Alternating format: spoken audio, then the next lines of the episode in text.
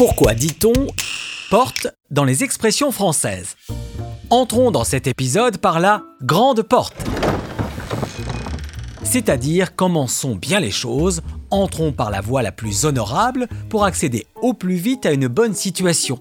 Une expression apparue au XIXe siècle qui s'explique par l'origine du mot porte, qui en latin voulait dire portique. C'était le passage pour entrer dans une ville. Ces portiques sont ensuite devenus des portes et entrer par la grande porte est ainsi devenu synonyme d'entrer ou d'accéder à une position enviable sans se cacher de façon respectable. Le porte-à-porte n'est pas toujours respecté, ce démarchage commercial à domicile trouvant souvent porte close.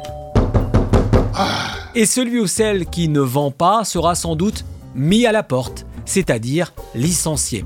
Ou alors on lui dira, si ça continue, tu vas prendre la porte, dans le même sens, même si prendre la porte veut au départ dire prier quelqu'un de sortir sans lui laisser d'autre choix. Ah. On dit aussi montrer la porte quand le geste supplante la parole et suffit à faire comprendre à la personne qu'elle doit quitter les lieux. Ce qui peut permettre de trouver une porte de sortie, expression qui, au sens figuré, veut dire éviter une situation gênante. Ici, la porte de sortie peut être comparée à une issue de secours qui vous permet de fuir. On dit aussi se ménager une porte de sortie quand on a anticipé la difficulté. Situation difficile quand on est amené à mettre la clé sous la porte, c'est-à-dire cesser son activité ou faire faillite. Expression qui date du XVe siècle, mais qui, à l'époque, désignait ceux qui déménageaient discrètement pour éviter de se justifier ou parce qu'ils ne pouvaient plus payer leur loyer. Les petits curieux aiment écouter aux portes pour entendre ce qui se dit de l'autre côté et qui ne les regarde pas. Au 19e siècle, on disait il a écouté aux portes dans le sens il a mal compris, car ceux qui tentent de comprendre ce qui se dit au travers d'une porte peuvent souvent mal comprendre ou mal interpréter ce qui se dit. Mais bon, chacun voit midi à sa porte, une expression qui signifie chacun juge les choses à sa manière ou chacun cherche son propre intérêt. Une expression très ancienne dérivée d'un proverbe gascon. Autrefois, à la campagne, les maisons avaient souvent un cadran solaire sur leur façade au-dessus ou à côté de la porte d'entrée.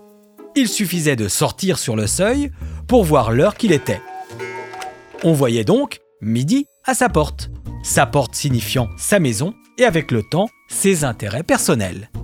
À ce propos, autant balayer devant sa porte, une expression qui signifie qu'il faut d'abord avoir conscience et corriger ses erreurs avant de s'occuper des problèmes des autres, voire de les critiquer. On peut claquer la porte au nez de quelqu'un, c'est-à-dire lui refuser l'entrée. Ici, le verbe claquer insiste sur le côté brutal et rapide.